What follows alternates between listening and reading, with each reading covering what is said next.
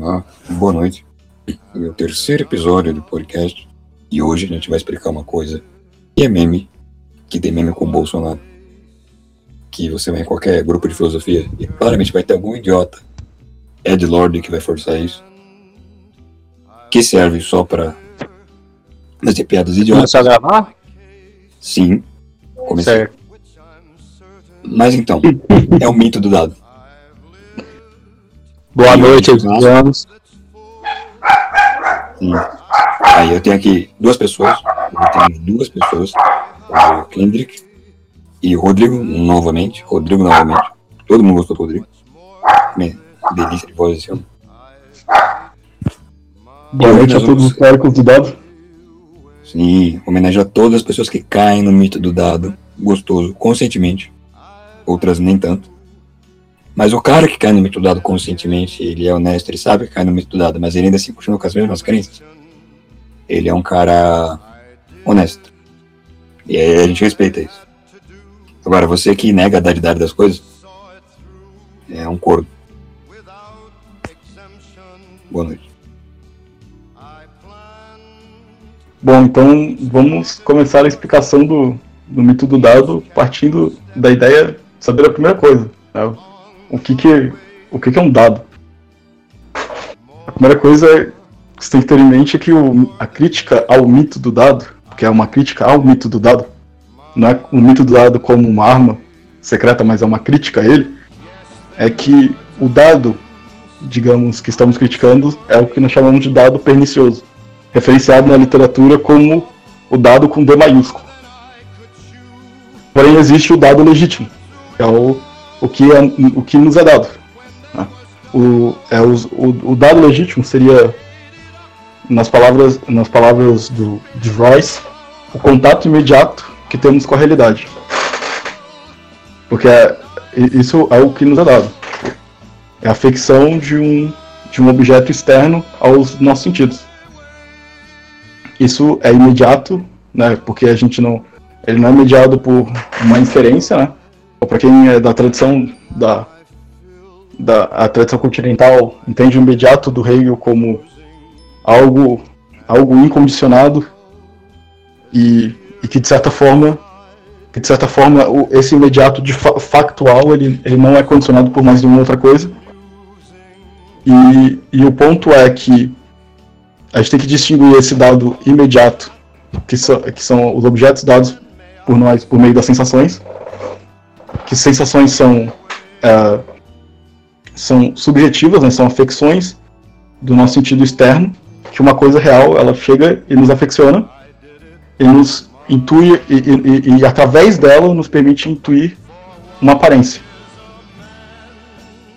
Ah, as só que, porém, o dado em que nós vamos tratar aqui, que é o dado pernicioso, que é o, a dadidade, ou seja, a estrutura, a, a- estrutura do que nos é dado, a dadidade, no sentido mítico, que é, ela é exatamente falando, utilizando uma fala do McDowell, é, a dadidade no sentido do mito seria uma disponibilidade de uma cognição para os sujeitos cuja captação do que é supostamente dado a eles não depende de capacidades adquiridas para o tipo de, para o tipo de cognição em questão.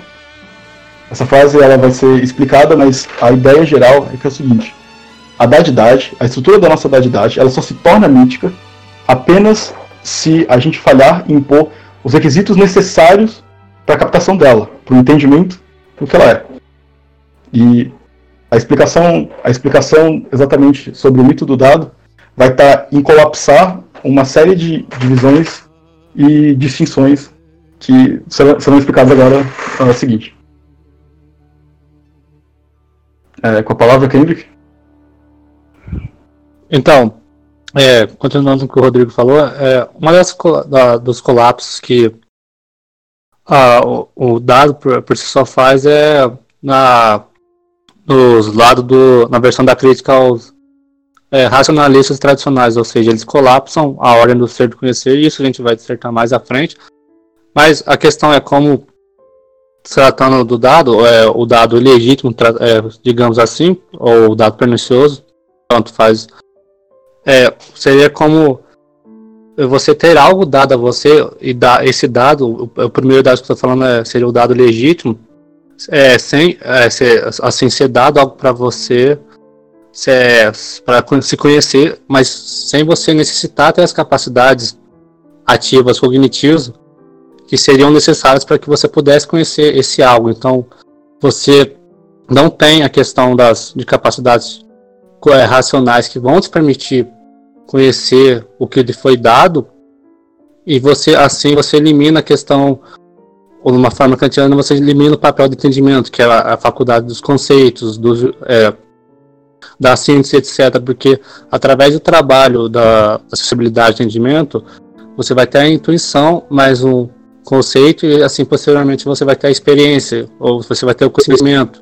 A experiência no sentido kantiano é sempre é, é conceitualmente mediada, então já vai se fornecer algo sintetizado para o entendimento. Então, você eliminar o entendimento é, do conhecimento, você simplesmente pressupõe que a acessibilidade per si é, lhe fornece é, um conhecimento que as sensações que vão as sensações ou seja lá quali etc todos os seus estímulos é, externos é, todos os estímulos nervosos que você é, externos que vão se impingir no seu aparato é, sensorial, etc., vão, por, é, vão lhe fornecer um conhecimento. Assim, você, é, você pressupõe que a, as próprias sensações fornecem conhecimento.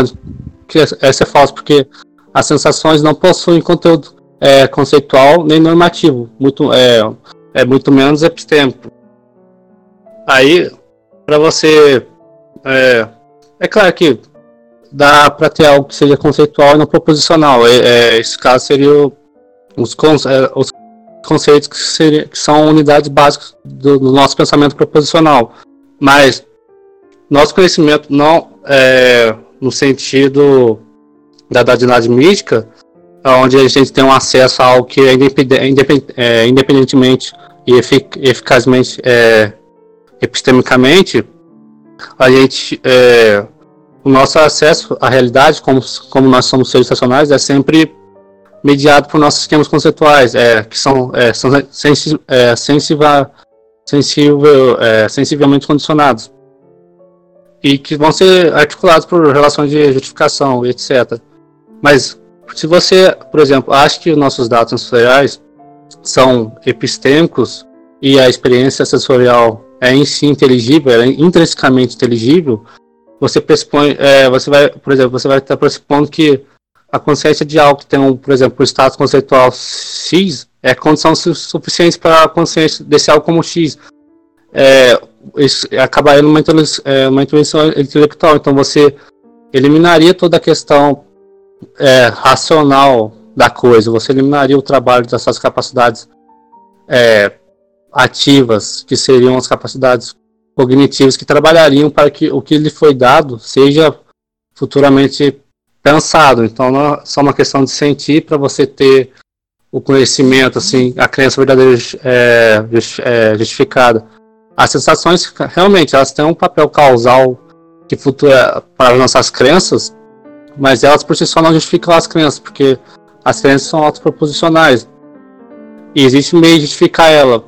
É, então, se, se você, porque se a, se a habilidade de saber fatos não é adquirida, é o que, por exemplo, eu estava falando sobre só o trabalho de acessibilidade e que implicaria é, a, a, habilidade de saber fatos não é adquirida, ou seja, a nossa habilidade, as, as nossas capacidades racionais não são adquiridas. Então, isso pressupõe que que a gente já nasce com uma, língua, com uma, com uma estrutura linguística inata. Então a gente. Aí a realidade já possui uma estrutura categorial que vai impedir no nosso sistema sensitivo, de modo que a gente saiba imediatamente. é, imediatamente é, porra, eu travo muito pra te falar, desculpa. Imediatamente, imediatamente é, porra. Imediatamente. É.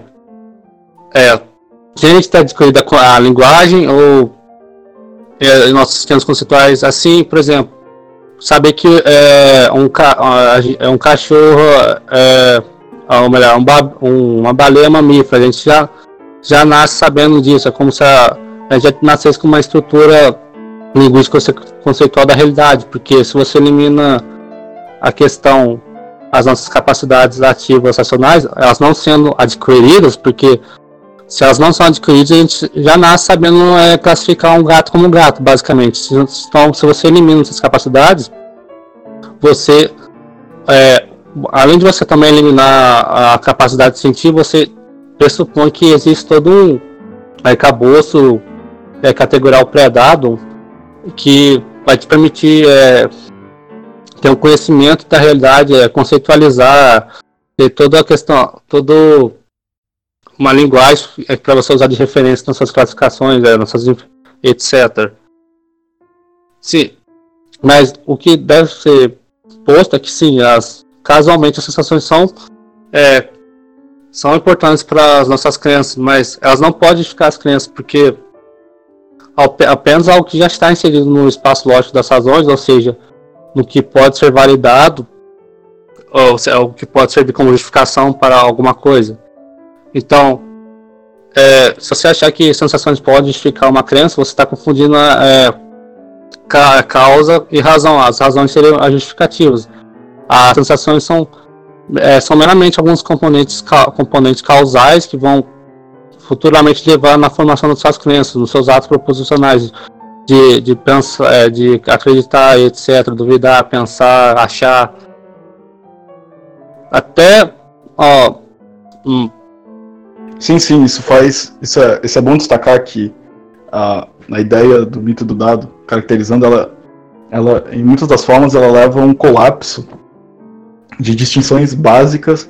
Sentido pensar, por exemplo a principal é, colapso, a, a distinção que, pelo menos, o idealismo transcendental, Kant teve, é, o, o, próprio Kant teve um trabalho de distinguir o que seria o sentido pensar. Porque... Exatamente. Exatamente. O, o, é, é bom adicionar um comentário que o, o Herbert ele usa um exemplo muito interessante, né? Quando a gente colapsa, digamos, o pensar no sentir, a gente entende o sentir como sentir como. Né? A gente dá um, a ideia de que o sentir ele sente as coisas, tipo, a, no, a nossa capacidade sensória ela sente as coisas como algo. Só que como é uma habilidade do pensamento. Porque o que distingue o pensamento, a, uma das coisas que distinguem o pensamento das sensações é o fato do pensamento, né, é, da nossa faculdade de entendimento, ele ser normativo. Ele é uma faculdade normativa e nosso entendimento é uma faculdade normativa e conceitual. É entender que uhum. conceitos são normativos e, e é, é por regras. É. Sim. É por eles serem essas regras que a gente pode que, que a gente pode é que é por é, é por essas regras que o nosso entendimento funciona assim, porque eles são protocolos de como o nosso entendimento tem que funcionar. Então. E aí, isso o, do sentido. Ah, pode falar.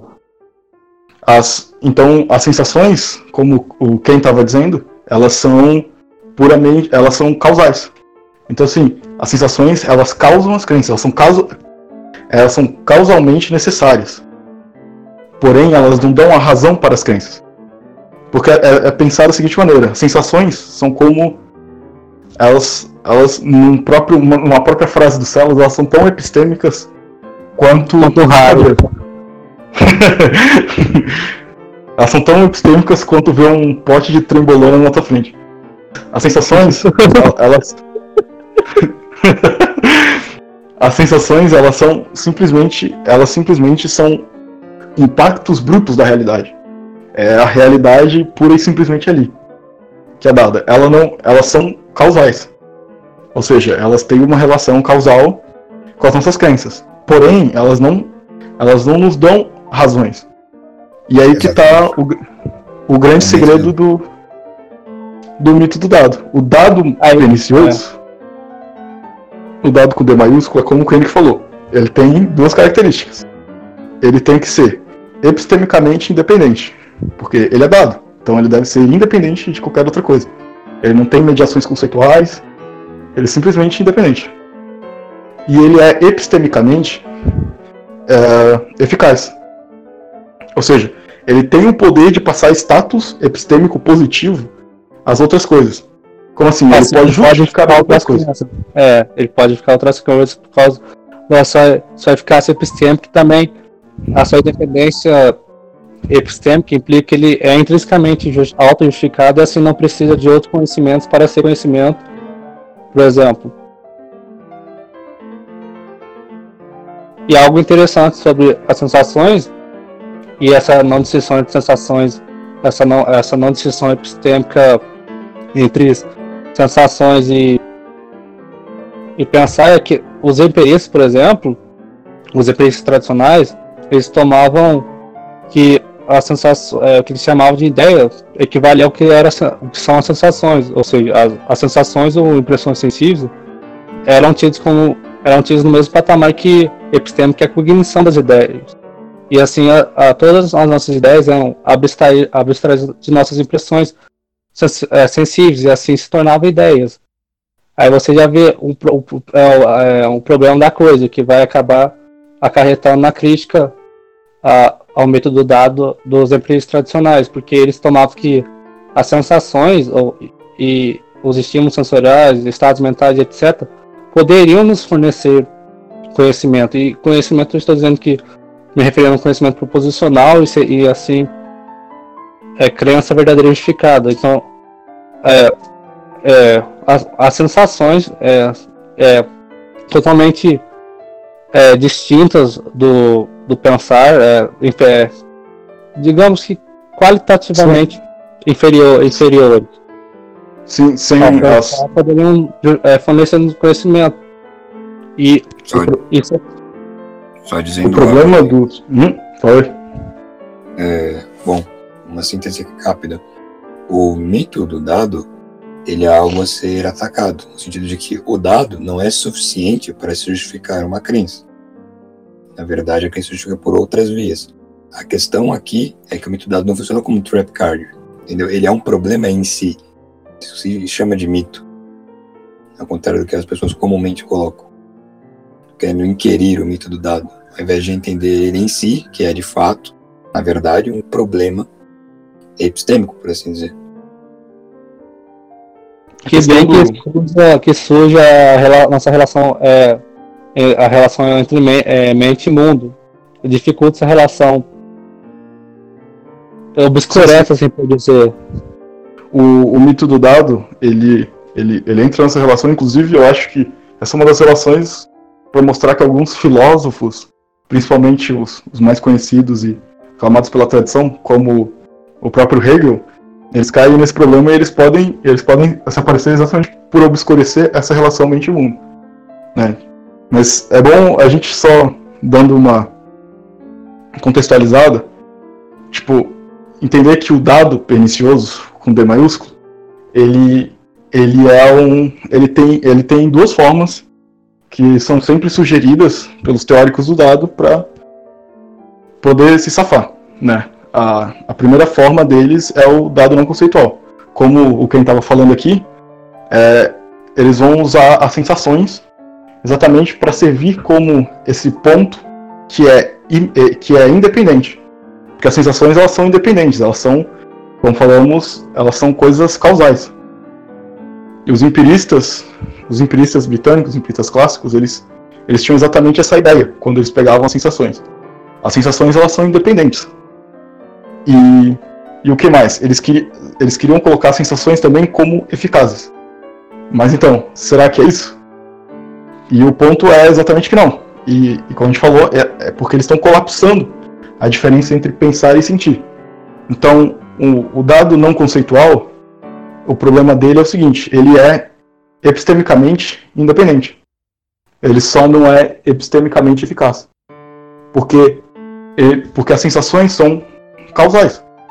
Só que elas não dão as razões para as nossas crenças. E, e, e essa é a questão. As sensações, elas, elas fazem parte da nossa receptividade. Elas são apenas o estado bruto do mundo. Elas não querem dizer mais nada. E, e o problema dos empiristas era exatamente isso, eles colapsaram essa diferenciação. Então eles tomaram o sentir como sentir com. Era, era, era o fato de. Era pensar que o fato de eu sentir é, de eu simplesmente sentir alguma coisa, diretamente eu já teria toda a cognição, a cognição de como ela seria.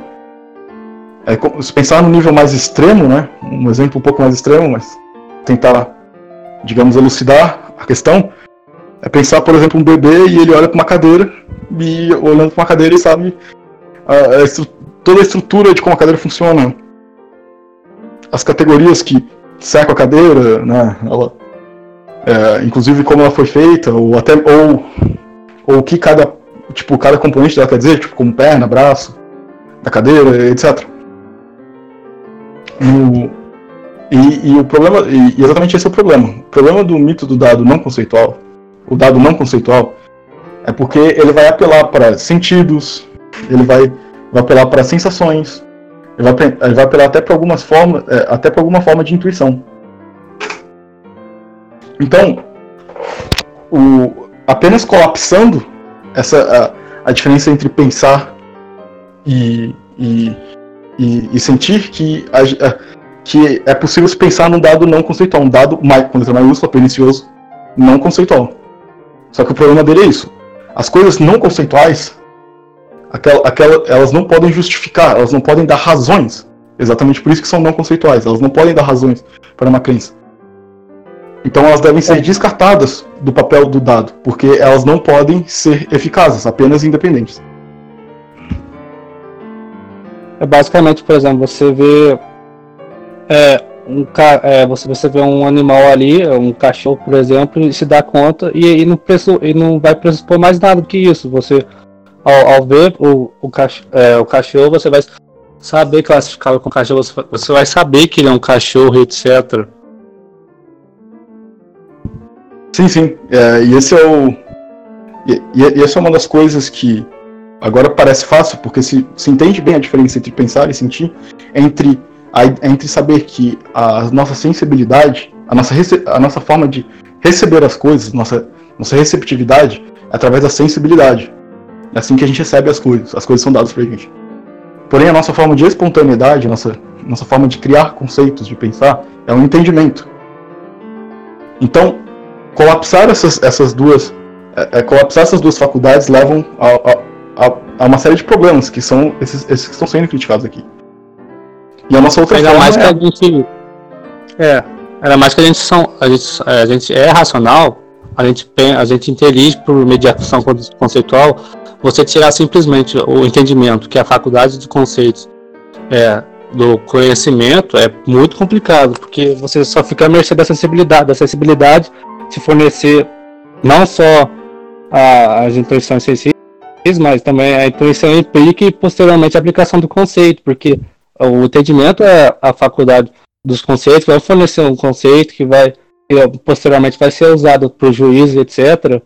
Aí toda a questão da síntese da recognição do conceito, da intuição, mais o conceito, etc., vai ficar só pelo papel do, da acessibilidade, não vai ter a questão das faculdades ativas relacionadas ao entendimento, a espontaneidade, a, a, a, a produção do conceito, etc., a síntese, a, a organização, é, é, a organização da, dos estímulos sensoriais não estruturados, etc. Você vai ter todos esses problemas de só ficar à mercê do que é, você só sentir é que, é, que é, por exemplo, é uma conclusão de que nós como seres racionais, a gente não intelige por meio de um esquema conceitual, mas sim é, sensorial e intuicional. A gente intelige, é, for, é, forma crenças, é, for, é, é, tem conhecimentos simplesmente por, é, por estímulos externos que, que a acessibilidade vai a receber, porque a acessibilidade é passiva e receptiva, etc. Então você tem o sentir te fornecendo conhecimento, sendo que para você conhecer, conhecer esse algo, você precisa de, de capacidades para, é, adquiridas para isso. Então, se você elimina a, a, a, a adquisição de uma capacidade racional que vai te permitir é, conhecer, conhecer de fato algo como aquele algo, é, você desemboca em muitos problemas. Por exemplo, você colapsa realmente essa questão de sentir e pensar, porque é, são algo Porque tu vai Ah, estar é. dando poderes, a sensibilidade que, que, deveriam, eh, eh, que, deveriam, que deveriam ser atribuídos ao, ao entendimento. Exatamente isso. É, Exatamente é, o que eu ia falar. ele vai colocar. eh, tu vai- ele vai acabar depositando esses poderes que a nossa receptividade não tem. Então ele vai, ele vai dar ao próprio ato de sentir toda essa estruturação, reorganização, eh, etc. Que são, que são coisas que ele não tem. E isso é muito comum algumas pessoas para para na relação mente-mundo apelar para a ideia de sensibilidade num sentido forte.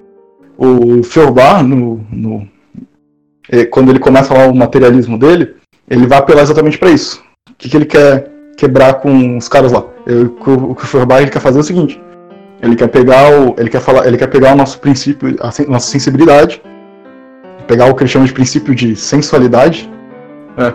E, e ele vai dizer o seguinte: a minha sensibilidade automaticamente já me faz acreditar que a realidade é assim e a dada é verdadeira. Então ele quer, então ele foge do ceticismo da seguinte maneira: olha, cara, minha sensibilidade ela já está me estruturando a pensar assim. Ela já está me dando razões. É, ela tá seguinte, aplicando, amigo, aplicando conceitos puros na, na, intui, na intuição, por exemplo. Sim, sim, exatamente. É, essa é a melhor caracterização possível A perversão da intuição, de fato. Exatamente. Então a sensação, o sim- o simples fato de eu sentir alguma coisa já está dando razão para aquilo lá. Então a, a relação mente-mundo para ele se torna direta, assim. Ou seja, agora eu já tenho acesso garantido porque as minhas sensações elas estão fazendo isso para mim já. E, e daí todo, todo, então, então toda forma de ceticismo etc se torna evitada.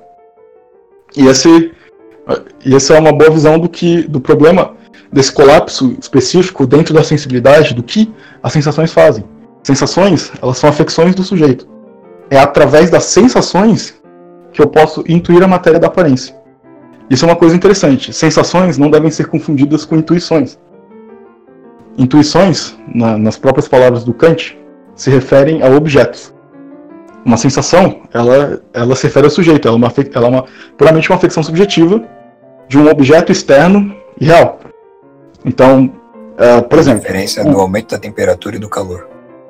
Exatamente. Nossa, isso é, isso é um ótimo exemplo. É, o quente e o frio, eles são sensações nossas. O que existe é transferência de calor.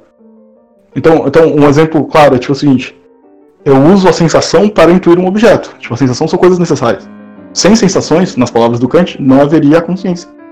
Então, por exemplo, é, se eu sinto, é, por exemplo, eu posso, eu posso sentir, eu, por exemplo, eu sinto o gosto do vinho. Eu, eu vejo o vinho na minha frente. Eu tenho imagem visual, e eu sinto o gosto. É através da sensação, do, que é o gosto, e, a- e as cores que eu vejo, através das sensações, que são gosto e cor, que são subjetivas, eu intuo algo objetivo. O vinho. Então, são elementos necessários, mas apenas casualmente necessários. A intuição já exige uma organização maior. E, e, e a, questão, a questão é que o problema está em a gente atribuir essa organização puramente às sensações. Então, Feuerbach, us- usando Feuerbach como exemplo, é, as intui a intuição, ela, ela a, a, nas sensações já, já nos dariam uma intuição totalmente estruturada e organizada. As sensações por si só seriam organizadas e já nos, não só nos dariam uma intuição, mas como nos dariam uma razão para acreditar naquilo. Então elas já justificariam, por exemplo, que a realidade é diretamente. Nós temos acesso direto à realidade. É como se E elas tudo que a gente- fossem autojustificativas. Exatamente. Se não, se- e, se- e se não fosse indire- indiretamente através de esquemas conceituais, etc. Todo assim, por É exemplo. porque o entendimento, além da sensação, ele vai trabalhar com os conceitos. A só a sensação não vai formar. É, então, isso é complicado tirar a acessibilidade, porque é o entendimento que, na, em seu papel pré-discursivo, ou seja, enqu- enquanto espontaneidade, que, que aprende as, as aparências e vai instituir nessas aparências, a- de, a- de forma a priori, uma marca pré- pré-categorial que futuramente vai permitir a acordância com as categorias e assim termos, assim ter, termos a experiência com fenômenos, porque a aparência nada mais é do que é, o objeto de, indeterminado uma intuição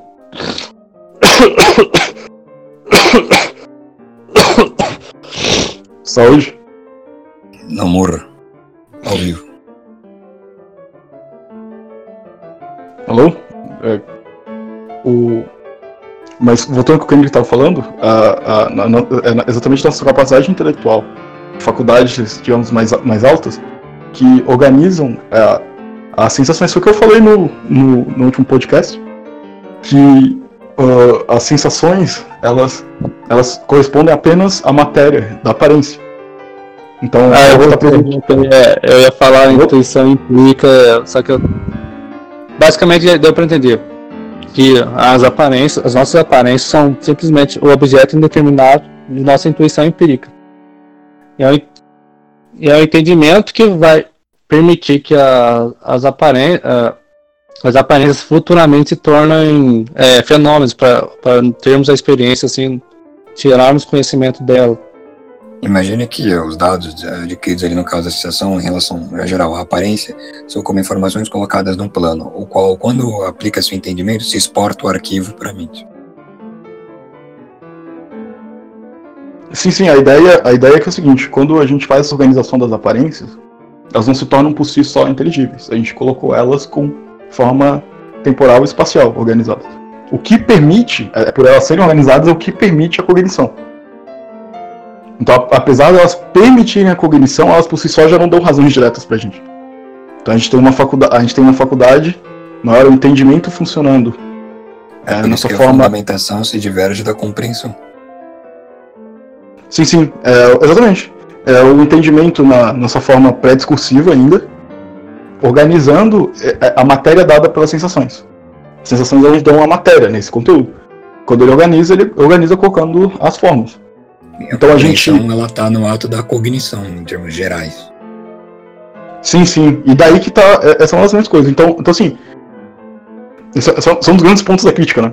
Que é, então, assim. Então, uma vez organizada essa intuição, ainda assim, ela a aparência, é, é, a aparência é a intuição indeterminada. É, ou seja, ela, ela, ela não tem uma determinação ainda, porque ela precisa ainda do, do, do entendimento, aplicar as categorias para que a gente possa entender. Então, ainda assim, mesmo, mesmo organizado, só que, o, por exemplo, o, o Feuerbach já queria dar organização direta pela, pela, pela própria sensibilidade. Sim, isso, isso é um dos erros que. É, é, isso é um dos erros que os materialistas eles vão cair. É, muito materialista ele vai apelar exatamente para imediaticidade, tipo essa imediaticidade que a nossa sensibilidade dá. Porque eles vão tentar fazer um dos movimentos que o Kant falava, que, que muitos tentariam fazer, que é conectar a apela, usar as sensações como a, a, um, uma forma de apelo para nós termos um acesso direto à realidade. Só então é muito comum. Um exemplo mais é, é, continental né, é a questão do mal-estar. Se você faz isso que o Rodrigo está referenciando tal como exemplo, se você dá às sensações esse poder de persuadir o entendimento e atuar de maneira direta, é como se você acabasse com a ideia de mal-estar continentais. Você acaba com essa diferença, essa desconexão entre a compreensão da coisa e o fenômeno, que é o mal-estar. Se, se não houvesse essa relação, então não haveria mal-estar. Sim, sim. É, o, colocando, tentando, tipo, colocando uma linguagem, tipo, voltando um pouco que a gente tinha falado, exatamente isso.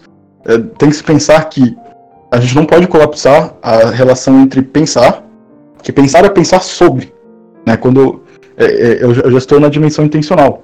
Então, tipo, é quando eu tenho. Sim, sim, exatamente, é discursivo.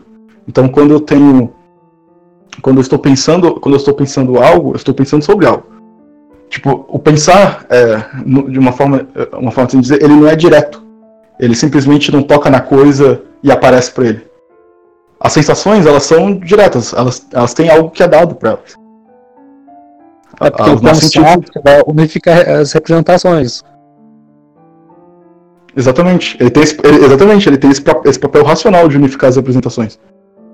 Então, então, então assim, isso eu acho que já dá, já é uma introdução para levar a gente para a segunda forma do mito, né, que foi adiantada, que é o, o que é o, ou melhor dizendo, a recorrência ao dado, lembrando pernicioso, que é o dado conceitual. O dado conceitual seria uma forma de nós uh, de nós uh, de bom seria uma das formas que os filósofos uh, por exemplo vendo que o dado não conceitual é negado eles eles eles poderiam apelar a, a, uma nova forma o mito do dado, o mito do dado conceitual consiste em pegar o dado pernicioso conceitual e dizer o seguinte: bom, o dado conceitual ele, ele pode fornecer razões. Por ele poder fornecer razões, então ele pode, então ele ele pode transmitir status epistêmico positivo, ou seja, ele é epistemicamente eficaz. Esse era o problema do, do dado não do dado não conceitual, que ele não podia ele não podia oferecer é, ele não podia ser epistemicamente eficaz. Que é Agora, oferecer a eficácia e a validade da coisa por si. Exatamente. Agora se pensa o seguinte: o dado o dado conceitual ele é independente. Isso que a gente tem que pensar. Ele é epistemicamente independente. Ele é realmente imediato, ele é realmente dado, independente de qualquer outra coisa. Então, é isso que entra o problema. Ele não pode ser independente. Porque os conceitos, e isso entra uma coisa muito importante no Sellers, que é ele, os conceitos eles estão articulados inferencialmente. Ou seja, por exemplo, quando eu aprendo alguma coisa, conceitualmente, eu já aprendo uma série de outros conceitos. Então tu pode ver que os seus conceitos eles são totalmente conectados. Então pensar que a gente. Então tem como o conceitual ser dependente se o conceitual depende de outros conceitos, a priori, nesse caso do primeiro conceitual colocado. Sim, e, e muitos dos pensadores querem, por exemplo, fundar o conhecimento numa linha racional direta, né? Tipo uma torrezinha. Então a gente vai ter o primeiro conhecimento conceitual que não depende de absolutamente nada. A gente pode ser usado como dado e, e colocar as outras coisas em cima. É, um dos, um dos exemplos que eu acho que são muito bons, eu já vi algumas pessoas falarem e terem dúvidas, é, por exemplo, conceitos muito básicos. Né, se a gente pensar, por exemplo, o conceito de ser. O conceito de ser ele é, ele é um dos conceitos básicos. Então ele parece não ser dependente de nenhum outro conceito. Só que, bom, o conceito ser ele só existe numa cadeia inferencial. Porque se tu retira do ser qualquer outro conceito, ele se torna vazio. Aí ele se torna, numa linguagem continental, né, do próprio Heidegger, uma tautologia autorreferente. Ele só se refere a si mesmo e não quer dizer absolutamente nada. Ele é simplesmente uma forma lógica, vazia de conteúdo. E, e, e daí ele um se equipara. Um elemento histérico do discurso do Guattari. Nossa, muito bom. É, exatamente. E daí se torna aquilo que, por exemplo, aí tu começa o grande debate, né? O ser puro, quando Hegel começa a ciência da lógica, começa com o ser puro e o nada. O que é o ser puro? É o ser, é o ser independente de qualquer outro conceito. Então ele é igual ao nada. Exatamente por causa disso. Ele não tem nenhum outro conceito. Mas o, o que na verdade existe é o ser conectado com outros conceitos. Porque o, ser, o, o, próprio ser é o que? Ele vem da analítica de todas as coisas. Tu pode fazer uma analítica das coisas, ou seja, decompor o conceito das coisas e tu sempre vai achar o conceito de ser nelas. Mas quer dar um, quer dar um exemplo, Kendrick? Vou voltar na questão do dado conceitual. É, é, apesar, o conceitual realmente é epistemicamente eficaz, mas o problema do, do dado conceitual é que ele não é epistemicamente é, independente, porque é, é... Puta que pariu, posso desgraçado. Voltando ao, ao ponto. Porque é, o que é conceitual, de, de uma forma ou outra, vai, vai, vai. Tá bom, pera aí. Vai pressupor uma aquisição social da linguagem. Então, ele não é, é, é independentemente é, epistemicamente, porque ele, ele, depende de um conhecimento. Ele não, ele para ser de, é, independente de forma epistêmica, você não precisa depender de, de outros conhecimentos. E no caso, um dado conceitual, por, por mais que a questão o conceitual é, tenha uma eficácia epistêmica, ele, ele tem uma questão normativa por ser conceitual, etc. Ele não tem essa independência epistêmica, porque ele o, o, a, a questão que da coisa que a gente pressupõe uma aquisição de linguagem, de esquemas conceituais que, que é como é como se o dado substantivamente fosse predicado pelo conceitual, e o conceitual não pode perverter o dado dessa maneira se ele vier a ser independente ou tomado como independente. Existe a dependência do conceitual a outros conceitos e aí causa a independência do dado conceitual per se. é que o, eu acho que a grande coisa que tem que ser colocada, tipo assim, isso é, uma, isso é uma, uma é algo que é, é, vem, de, vem da tradição essencialmente kantiana. Né? A ideia de que conceitos são conectados com, com outros conceitos. Então, para quem é hegeliano, para quem é continental, sabe? Por exemplo, que o Hegel que ele mostrava, ele mostrava que alguma coisa era que era um conceito que era dado como imediato, ele mostra que na verdade esse conceito é mediado por outro conceito. Então, o que, que ele faz? Ele tenta, ele tenta te mostrar o seguinte, ó, esse conceito imediatamente é tomado assim. Daí ele fala o seguinte: ah, mas bom, na verdade tem essa essa característica, essa, isso e isso, são outros conceitos envolvidos, isso é uma forma de holismo.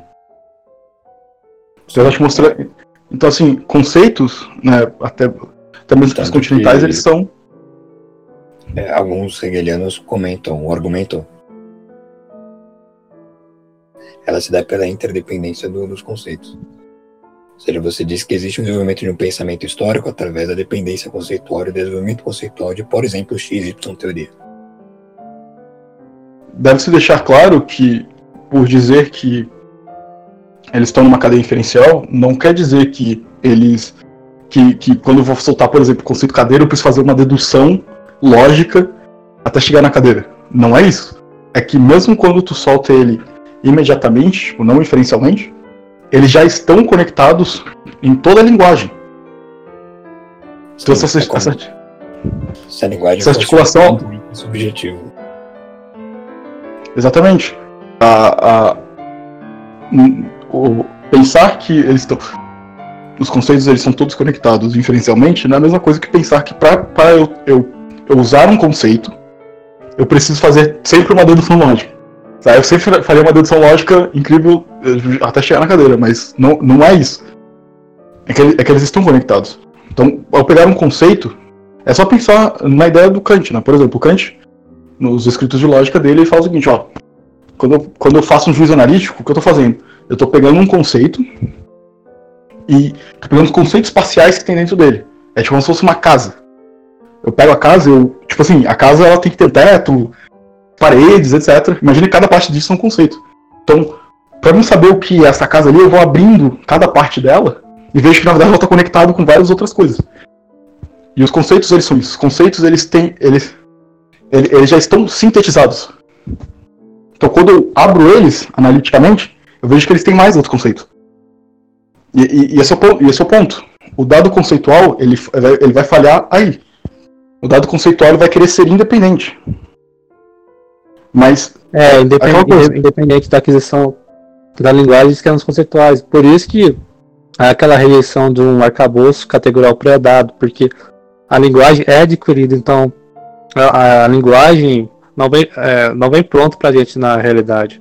A gente, linguisticamente ou conceitualmente, a realidade não vem pronta para nós. Por isso que há essa rejeição de que há um arcabouço pré-categorial dado, pré-dado na, na própria estrutura da realidade, que vai fornecer todo é, um corpo linguístico e conceitual para nós, para que é, para a gente reagir, para a gente conceituar a realidade, reagir aos estímulos dela, sabe? Por exemplo, é, porque nós nós conceituamos e damos nomes às coisas que a gente se depara, etc. E é claro que essas coisas só vão fazer é, é, sentido dentro dos nossos esquemas conceituais, mas questão, o problema do dado conceitual em si é que o dado, tem a questão que a gente já falou, de ser independente epistemicamente e eficaz também, mas o problema principal do dado conceitual é que ele não tem a, a dependência, a independência epistêmica que, que, ele, que ele, ele falha em achar que a, a gente já tem a aquisição da linguagem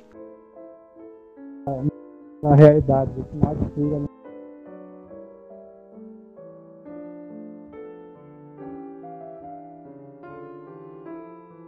Bom, mas continuando o que o Ken falou, o Ken falou antes de cair aqui, uh, o, é exatamente isso, pressupor que, por exemplo, no, no exemplo do Hegel, né, o Hegel ele vai pressupor que na própria realidade já tem a, a estrutura categorial pré-dada.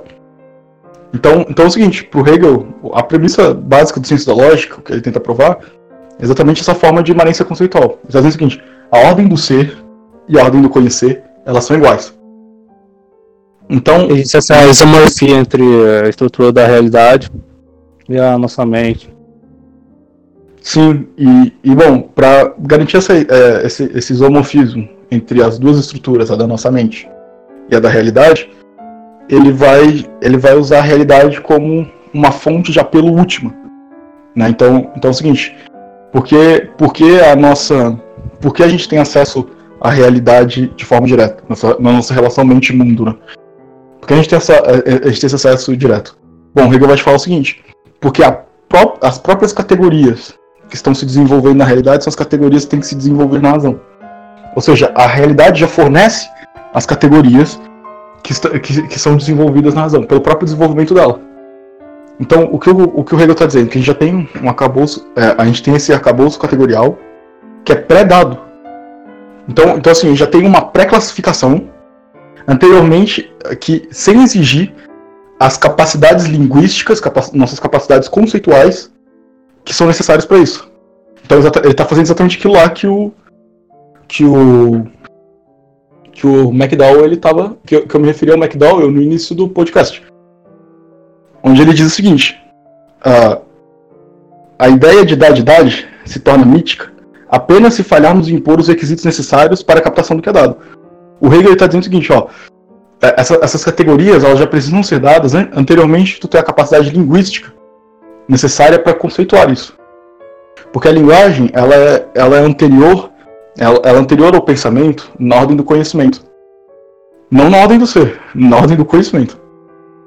E o Hegel ele tá, ele tá, ele tá exatamente dizendo isso. Ele tá a imanência conceitual do Hegel é exatamente assinalar assinalar essa ideia. Porque ele a precisa ele quer ser. Isso é imanência conceitual nesse sentido. Porque anterior ele está pressupondo que a realidade é organizada em forma de proposições. Sim. Exatamente. O que é, o Hegel está querendo dizer é o seguinte: a, por, o, isso foi dado, os analíticos hoje eles dizem que eles chamam o realismo do Hegel de, de realismo conceitual. Exatamente por causa disso.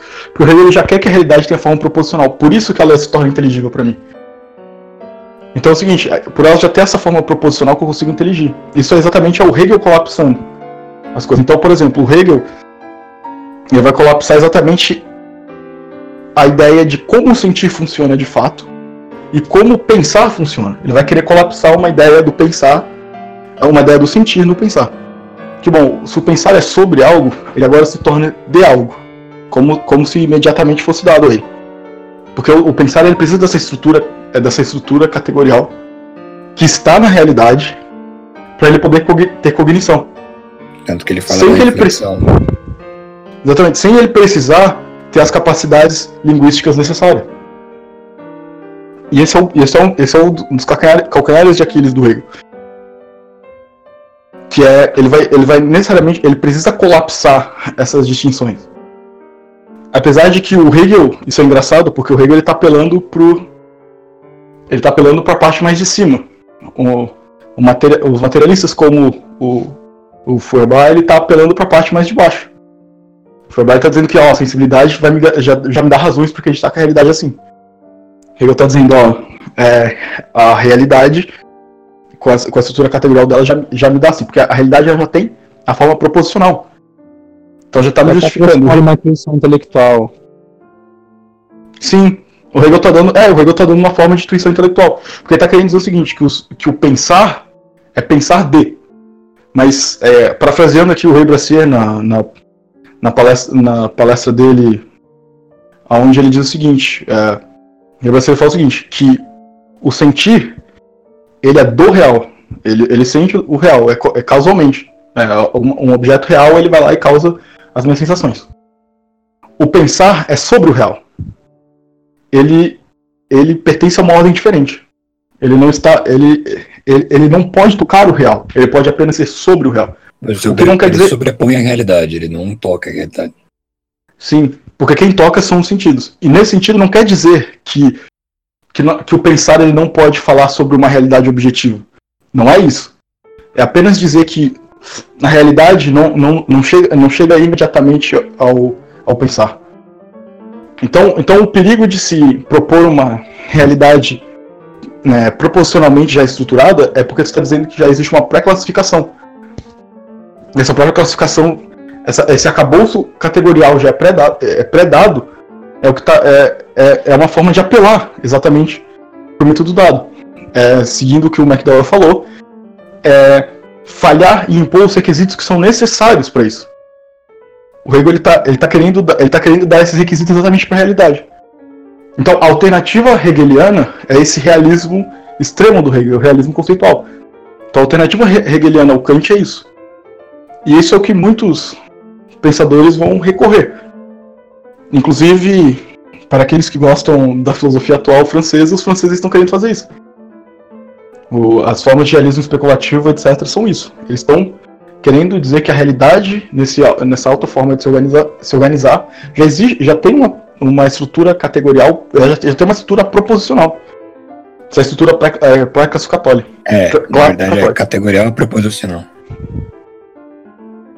E daí, e daí, e, esse, e, e aí que se torna o, o problema desses realistas extremados, porque, como a gente falou, eles, eles estão, eles estão, eles estão exatamente colapsando não só as distinções básicas, como eles estão colapsando o, a relação mente-mundo. Que esse é um, esse é um dos pontos, é um dos pontos mais, mais importantes a, a, a tipo, você ter, ter em vista. Que o mito do dado, ele, ele aparece de diversas formas na, na história da filosofia. Então, diversos, diversos pensadores é, apela, apelaram, por exemplo, ao dado, ao dado não conceitual. Como a gente viu, ele tem o problema de, de, de não poder dar razões, ele não é epistemicamente eficaz. E de outras formas, eles, alguns apelaram para o dado não é, para o dado conceitual. O dado conceitual ele, ele é eficaz, mas não é independente. Basicamente, o dado pernicioso, então, esse, esse se torna o problema do dado pernicioso. Porque o dado ele precisa ser o dado com letra maiúscula pernicioso, ele precisa ser epistemicamente eficaz e epistemicamente dependente. Só que nenhum deles, só que nada consegue cumprir o papel do dado. E é por isso que ele se torna mítico. Essa é a característica mítica do dado. É porque ele não, ele não consegue, é, é, nada consegue cumprir o papel desse dado. Só que ele, te, ele funciona, ele tenta funcionar como a última instância para uma corte de apelos. E, e, e, esse último recurso que muitos pensadores vão fazer. Eu acho que um dos mais famosos, né? Por exemplo, aqueles que recorrem a formas de intuição intelectual. Intuição intelectual seria exatamente atribuir ao entendimento a capacidade de, de, de ser acondicionado, de intuir. Tipo, então, por exemplo, quando a gente pensa no mundo das ideias, sei lá, um, um mundo, por exemplo, onde só existem formas proposicionais, tipo, é, dando um exemplo aí, é, por exemplo, um mundo onde só existem números ou matemática. Nós intuímos isso, a, a, a, nós conhecemos esse mundo através da nossa intuição intelectual. O que a gente está fazendo é exatamente colapsar essa diferença. Então a gente está tá atribuindo, a gente está atribuindo requisitos é, em que o entendimento ele não possui para fazer tal coisa. Uma intuição intelectual não é algo que um humano tenha. Isso é uma coisa bem interessante de se colocar, né? O, o humano ele tem formas específicas é, de, intele de intelecção. Então, então, então, por exemplo, quando o Kant ele fala que a nossa forma de receptividade é sensibilidade, ele está dizendo exatamente disso. Então, por exemplo, se a gente pegar um. Por exemplo, o caso dos animais, ele é, ele é diferente. É, espera lá, Miguel. A não ser que você faça uso da trembolona, Aí você pode emitir. A não ser que. Intelectual. Isso. A não ser que o cara ele use beca dura e de trembo, ele não. Ele não. ele, ele, ele, ele, consegue transcender todas as capacidades. Ele consegue transcender todas as faculdades humanas no, naturais. Sim, e aí ele pode proferir uma intuição intelectual. Então, dentro da distinção do dado, é, é interessante colocar o seguinte, né? Que o, o Sellers, na, no Foundations of Metaphysics of Pure Process, ele diz um, ele, ele diz uma coisa bem interessante. Ele fala o seguinte: uh, este princípio é talvez a forma mais básica que castiguei com o mito do dado. Aqui o Sellers ele fala do mito do dado categorial. Então ele diz o seguinte: ele, eu acho que isso especifica muito bem qual é o problema, por exemplo, do Hegel e até mesmo do, do materialismo marxista que segue ele e, e todo o resto, né? Que é o seguinte: rejeitar o mito do dado é rejeitar a ideia que a estrutura categorial do mundo, se é que ela possui uma, se impõe à mente como um selo se impõe à cera derretida. Para pensar o seguinte, essa, a, se a realidade já tem uma, uma classe, uma se a, se a realidade já é proposicionalmente é, proporcionalmente estruturada, então quer dizer que é como se ela fosse tipo uma cera, tipo, é como se tivesse um carimbo, e na cabeça fosse uma cera. E a, e a realidade é colocar essas categorias em mim. E aí o nosso isomorfismo estaria garantido. Então, o, o Hegel ele sofre na mão do mito estado categorial. Eu, acho, eu acredito que agora fique mais fácil de ver os, os problemas do, de um realismo exagerado ou de um, ou, ou, ou de um realismo estilo Hegel. É um conceitualismo. Como poderíamos dizer, um, um, um nome não tão bom, mas um idealismo objetivo. Então isso é engraçado, porque muitos, muitos posteriores a Hegel, isso vai acontecer, vai ser. Eles vão, eles vão, querer, eles vão apelar exatamente para aquilo que o Hegel apelou. É uma série de características. O idealismo é tomado como absoluto. Ele parte da realidade. Ele não parte da mente, uma realidade. Seria o transcendental. Exatamente. Então, então, então assim, o, o que, que os. Então o que, que os, os. Digamos, os seguidores de Hegel, inspirados pelo Hegel, fizeram? Eles vão aceitar uma série de propostas do Hegel que vão caracterizar a forma proposicional já da realidade. Então, tipo, a ideia de que eu reproduzo o movimento real, idealmente, é o quê? Que eu consigo estruturar silogisticamente a realidade, mas por quê? Porque a realidade já possui uma estrutura silogística. Porque, porque o ponto do Hegel é isso. O que é o desenvolvimento da realidade? É o desenvolvimento do silogismo. Então, a ideia de idealidade do real, que muitos aceitam, mesmo negando a ideia de puro pensar, como por exemplo o próprio Marx nega a ideia de puro pensar, é exatamente isso. Então Hegel levou muitas pessoas, digamos, ao, ao mito do dado. porque ele tá.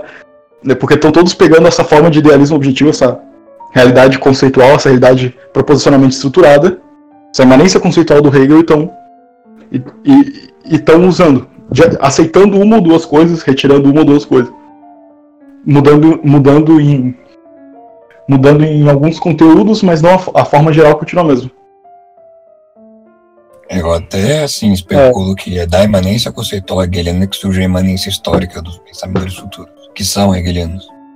É, o problema da imanência conceitual do Hegel nisso tudo, na questão da categoria, porque ele toma a correlação entre conhecimento e ser como dado, esse é o problema ali.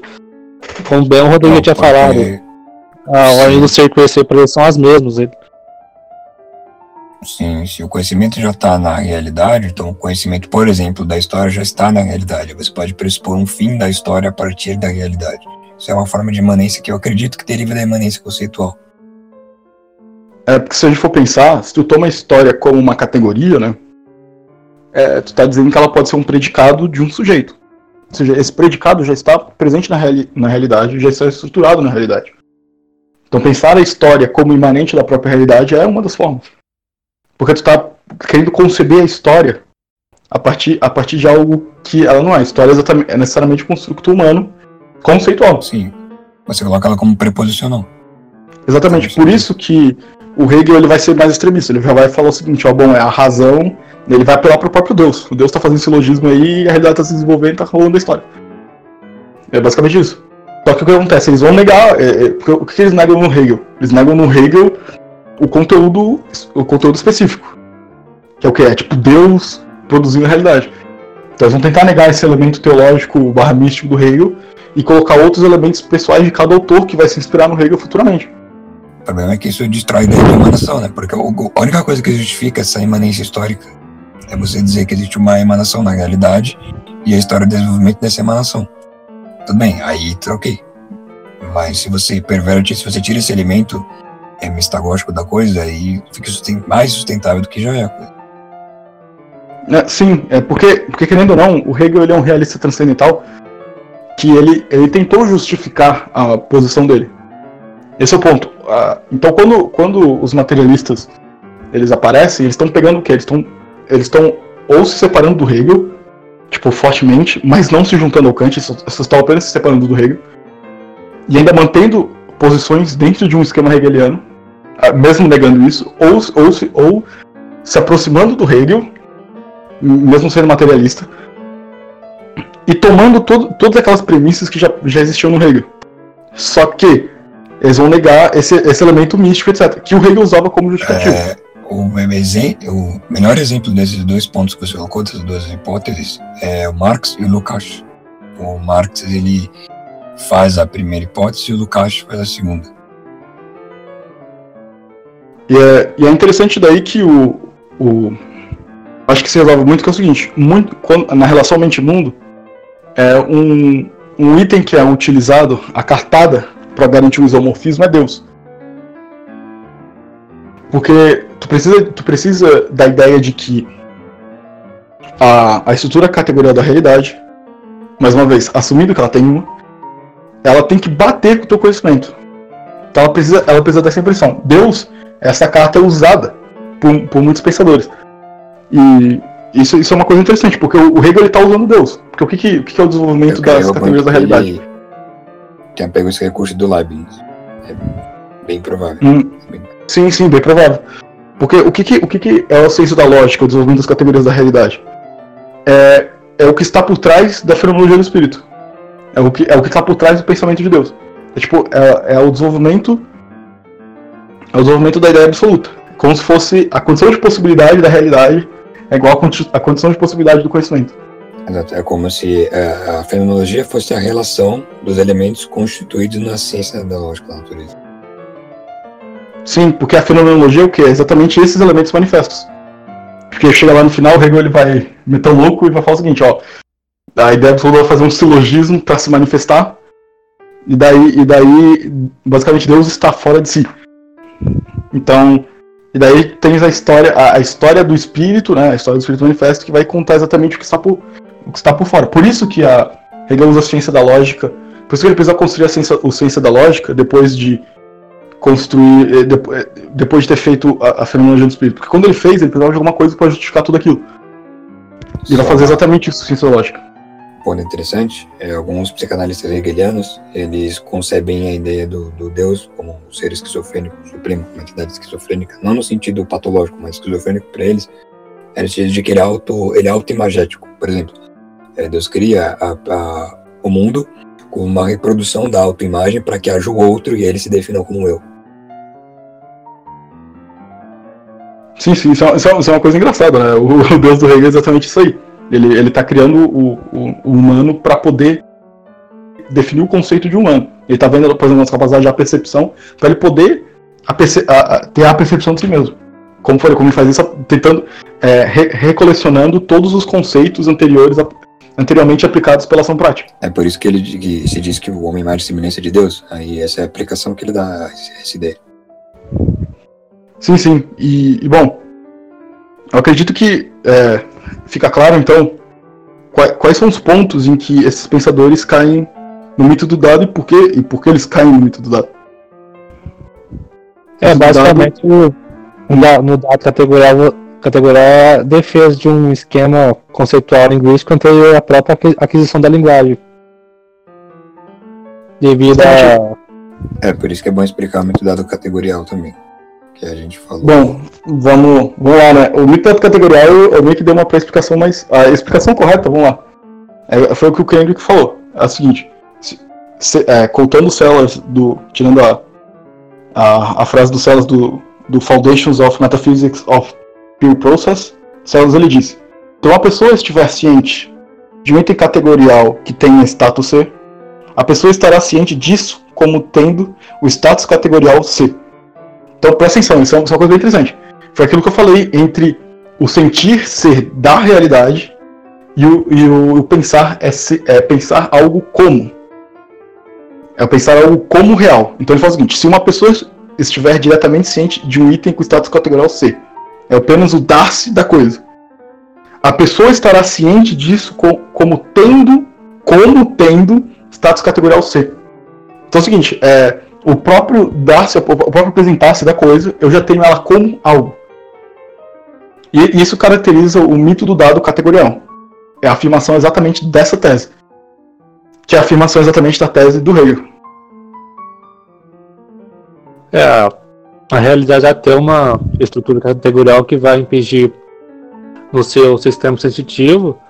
Aí, sem você ter adquirido a linguagem, você vai saber imediatamente, da mesma forma que é... Deixa eu ver um exemplo. o quadrado. É, um círculo não, não, é, não tem lados, por exemplo. É, eu acho que foi um exemplo bem idiota. é porque o, essa, essa, é uma coisa interessante do próprio exemplo, né? É que quando a gente pega a, algo simples, a gente pensa que só por ser simples ele é imediato. Ele é, ele é o dado no sentido pernicioso. Porque fala assim, oh, nossa, é você olha para uma maçã e vai saber que ela é fruta. Ou olha para um, pra um macaco vai, vai saber que ele é um mamífero, por exemplo. Sim, não é porque você tem ciência que determinada categoria existe, que quando você olhar algo com determinada categoria, esse algo vai ter determinada categoria. Isso é, isso é, é um. Pode falar, Killer. Ah não, pode falar, porque aqui tá, tra... aqui tá caindo bastante a ligação, tá travando bem. Assim, então, então é o seguinte, a, a ideia do mito dado categorial é, é, é exatamente essa aí. Então, só voltando ao que o Salas tinha falado, é que assim, se a estrutura categorial, da, se a realidade tem uma estrutura categorial, não quer dizer que ela se imprima na gente. Porque, porque o ponto do Salas não é dizer que a gente não pode conhecer a realidade como ela é. Tipo, é, é, só, só pelo fato do meu entendimento não, to, não tocar diretamente na realidade, como por exemplo os sentidos fazem. Isso é um erro considerar. Assim como é um erro considerar que coisas não são dadas pra gente coisas são dadas. Não é que o céu está negando a, a, existência da experiência. Não é que não é que a gente não é que ao combater o mito do dado ah, esteja jogando fora que algum conteúdo seja dado. Estão apenas jogando fora o dado pernicioso, aquele maligno que causa muitos erros filosóficos. O dado pernicioso entende como o dado que você coloca autojustificável. E... É, eficácia, sem Exato, e a independência. Então, dando apenas agora só algum, algum exemplo, imagine que só aqui está conversando com um amigo e está num dia de chuva e, e, e, e tu fala pro teu amigo, e teu amigo fala, tipo, ele abre a janela, né? Tu tá dentro de casa, tu não tá vendo. Ele abre a janela e fala o seguinte, ó, cara, tá chovendo. Quando o, o, teu, o teu amigo olha, ele, ele tem um. Ele tem. A, a gente toma como se tivesse uma crença não inferencial quando tu recebe é, é, é, quando tu recebe lá a voz dele falando, ah, tá chovendo? Tu tens uma crença inferencial. A tua crença depende da dele. Tu fala, ah, nossa, eu acredito que ele, que ele tá falando a verdade, então tá chovendo. É o seguinte, quando, quando o amigo dele ele, ele olha pra rua e vê, a primeira, uma das, um, um dos comuns é exatamente pensar o seguinte, que apenas, ele ter, apenas o fato dele ter olhado essa, tipo, a rua molhada, é, já se concluiu automaticamente que estivesse chovendo. Porque é como, é, é um, parece um processo automático, então parece ser um processo dado. Mas, por exemplo, por, tirar, é, por exemplo, tu entender que o céu está de tal maneira, é, está chovendo, etc, etc, é, tipo, essas, essas, digamos, essas, a relação entre tudo isso é uma relação conceitual, porque tu está entendendo isso. Entender não é apenas sentir, então, é. então assim. Entender é conceitualizar. É, inteligindo por meio de seus sistemas conceituais. Sim. Aplicar... Porque quando você Isso. conceitualiza, você cria conceitos predispostos. E, e isso do, do Rodrigo falar, ah, seu amigo, você acredita por causa da crença do seu amigo, é, etc. É interessante porque a questão da independência epistêmica é, é, é, que não pode, é que o conhecimento não pode depender de outro conhecimento para ser conhecimento. Ele tem que ser, ele tem que possuir uma credibilidade intrínseca. Ele não precisa, ele não pode depender de, de alguma fonte, de qualquer outro conhecimento para ser conhecimento. E, então isso já já entra nos problemas de acreditar que existe um elemento com independência epistêmica, porque e eficácia epistêmica é um, um elemento que que é poder justificar outras crenças, que ele é, é inerentemente auto-justificado e ele não pressupõe qualquer outro conhecimento para ser conhecimento, ele é conhecimento por si só. Então eu acho que é interessante falar agora que o aprendizado da linguagem, nesse sentido, ele tem uma, uma grande importância. É, é, o aprendizado da linguagem, ele ele é como se fosse um refinamento da, da nossa intencionalidade. Né? Então, dando. Por, por exemplo, quando eu aprendo a linguagem, por células eu estou. Tipo, eu estou ensinando a linguagem para uma criança, ela está sendo introduzida ao que ele chamava de espaço lógico das razões. O, o espaço lógico das razões, bom, citando o Empirismo e Filosofia da Mente, no parágrafo 36 do Sellers, ele diz o seguinte: ao caracterizar um episódio ou estado como de conhecimento, não estamos fornecendo uma descrição empírica desse episódio ou estado. Estamos colocando-o no espaço lógico das razões, de justificar e ser capaz de justificar o que se diz. É exatamente isso. Quando, quando, quando eu pego, por exemplo, o estado desse, eu coloco ele no espaço lógico das razões onde eu posso justificar, eu posso dar razões. E por isso existe, e, é, e é por isso que não existe crença verdadeira justificada sem a aquisição de, da linguagem, porque justamente pela questão da justificação. A linguagem é exatamente a linguagem é esse componente necessário que a gente precisa. A linguagem, como a gente, como a gente falou, ela é ela, ela é anterior na ordem do conhecimento. Então, a linguagem? Você conhece a partir da linguagem. Sim, então a, a, a linguagem, quando é ela que nos introduz a esse espaço de razões, onde a gente pode fazer movimentos inferenciais.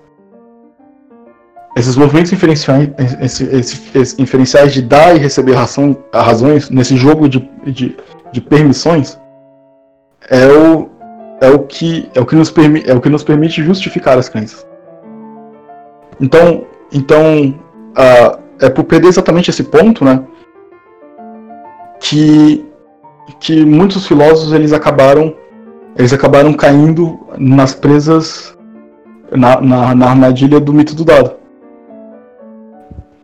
Porque, bom, é, como, recapitulando aqui, né, como por exemplo, uh, eu, eu atribuo a, uma, a, um, a um, por exemplo, a realidade dessa forma proposicional, que independe da minha formação linguística, o que não quer dizer que, né, nesse sentido, que ah, só porque tem a realidade quer dizer que na cabeça do Hegel, por exemplo, eu aprendi a realidade toda de uma vez. Não. Mas que as formas proposicionais da realidade, elas, elas por causa da imanência conceitual do Hegel, elas já se imprimiam na tua cabeça como esse carinho. Então, é, a... Sim, de forma independente. E, e, e, e, tu não precisava da capacidade linguística adquirida para isso. Apesar de que. É, da mediação percentual para te dirigir, etc. Então, bom, eu acredito que é. Em geral, é, é isso que eu tinha pra falar. Querem adicionar alguma, querem adicionar alguma coisa? Bom, resumão. É, as formas gerais do, a, do de se cair no. É, as formas gerais da crítica ao método do dado são basicamente que para os empiristas, eles vão tomar como dada a inteligibilidade da experiência sensorial, e para os racionalistas, eles vão tomar como dada a correlação entre ser e conhecer basicamente, de uma forma assim. Simples, sonista. Exatamente. E, e, e, e, matando de uma vez a, a crítica.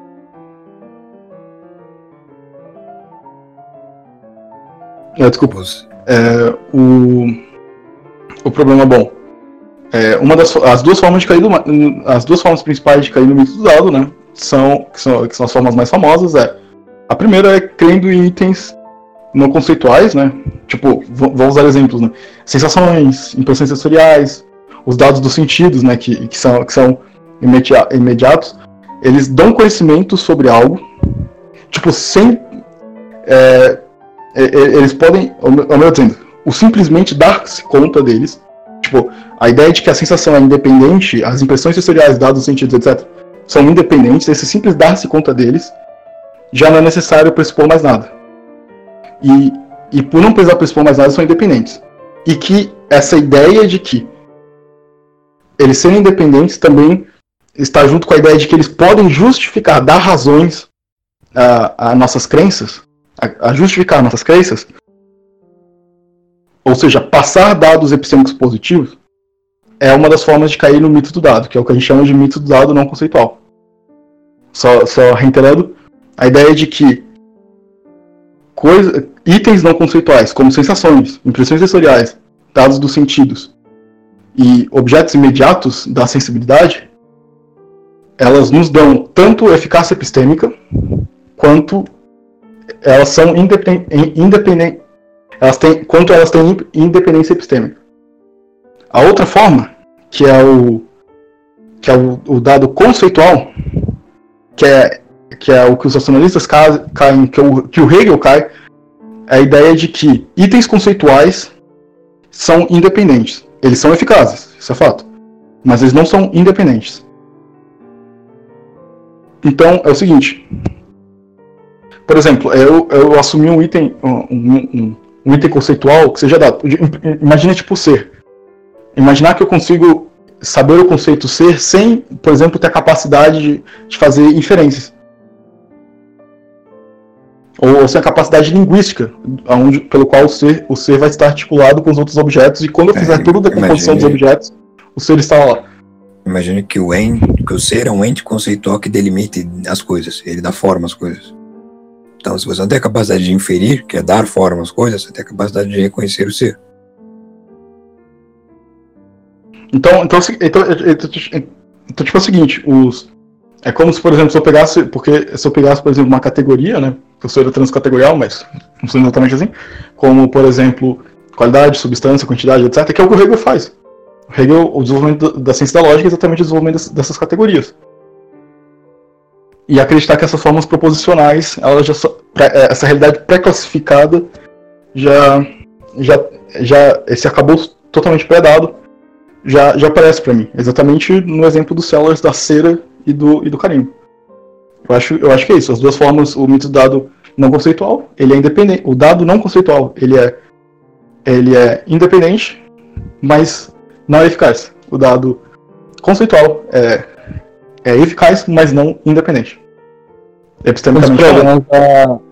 A gente estava falando sobre a intuição intelectual também, é achar que a, a, intuição, intuição intelectual também sirva como um conhecimento não inferencial. Isso é um, também um dos, um dos problemas que acarreta no, no dado. E, uh, o problema do, do categorial é quando você acredita que se algo tem um status categorial, esse status categorial pertence na realidade constitutiva a algo, sempre. É, você vai ter a cognição dele sem ter adquirido as capacidades necessárias para ter a cognição desse algo. Sim, como se você fosse, por exemplo, é, discernir é, que um adereço, um adjetivo a algo não fosse pertencente a algo sem saber o que é esse adereço. É, por exemplo, é, eu não ter adquirido um esquema conceitual linguístico, é, e, e, e, me defrontar com um gato e saber que aquilo é um gato. Eu, eu não, não tenho. Não, não, eu não Você pode no máximo reconhecer que aquilo é um animal, mas não um gato ou um felino. É, etc. Você não adquiriu todo. Outros, exato, por outras categorias linguísticas, conceitos linguísticos.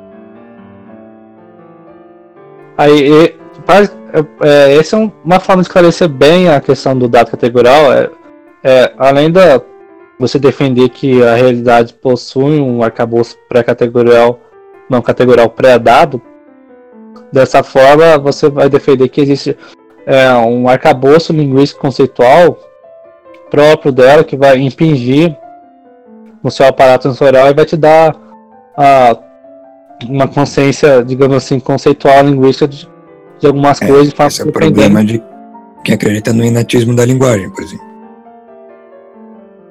Se você tira a razão mística das coisas e pega uns filósofos antigos, você pode acusar eles disso. É mito do gado categorial. Você acha que a linguagem é uma coisa que pertence já à coisa.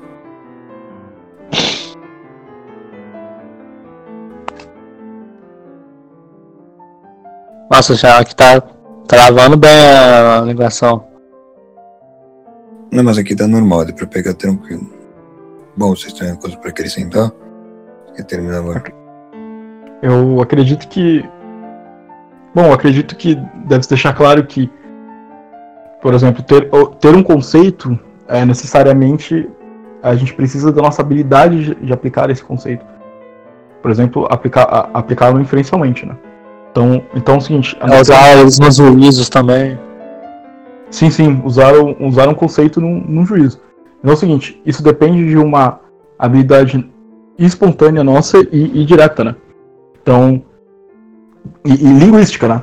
Então, é, eu, eu, acho que tem que se reiterar, tipo, dando apenas um último exemplo, né? Que, o, por exemplo, os confiabilistas, eles acreditavam que é, uma vez que eu tive a relação causal das crenças, né? Tchau, tive tal crença que me fez crer em tal coisa, que me fez crer em tal coisa, que me fez crer nessa última coisa final. Eu, eu não preciso mais ter acesso a esse mesmo produto causal de inferências, porque uma vez que já foi justificado, eu não preciso mais justificar. Então, essa forma, por exemplo, de externalismo se torna um problema, porque eu não preciso mais ter exatamente aquela habilidade linguística inferencial para poder justificar a minha crença. Então, é saber que os conceitos, os conceitos eles funcionam como regras. São regras de, de como subsumir uma série de apresentações sobre eles. Então, então quando eu falo, é, por exemplo, o conceito de gato, conceito de gato, eu tô dizendo, eu tô, eu, quando eu vejo um gato, eu vejo um gato individual. Mas o conceito de gato não se refere a um gato apenas individual. O conceito de gato ele se aplica a todos os gatos. É, univers... uma forma universal. Sim, exa exatamente. E, e bom, é, é, entender que a, é exatamente essa nossa liberdade de ter que, de agir quando usa-se um conceito é o que é o que nos, nos distingue de, dos outros animais. É exatamente a nossa sapiência que nos distingue. Nós compartilhamos a ciência com os outros animais, só que nos diferenciamos pela sapiência. Bom, eu acho que é isso que eu tinha para falar. Beleza.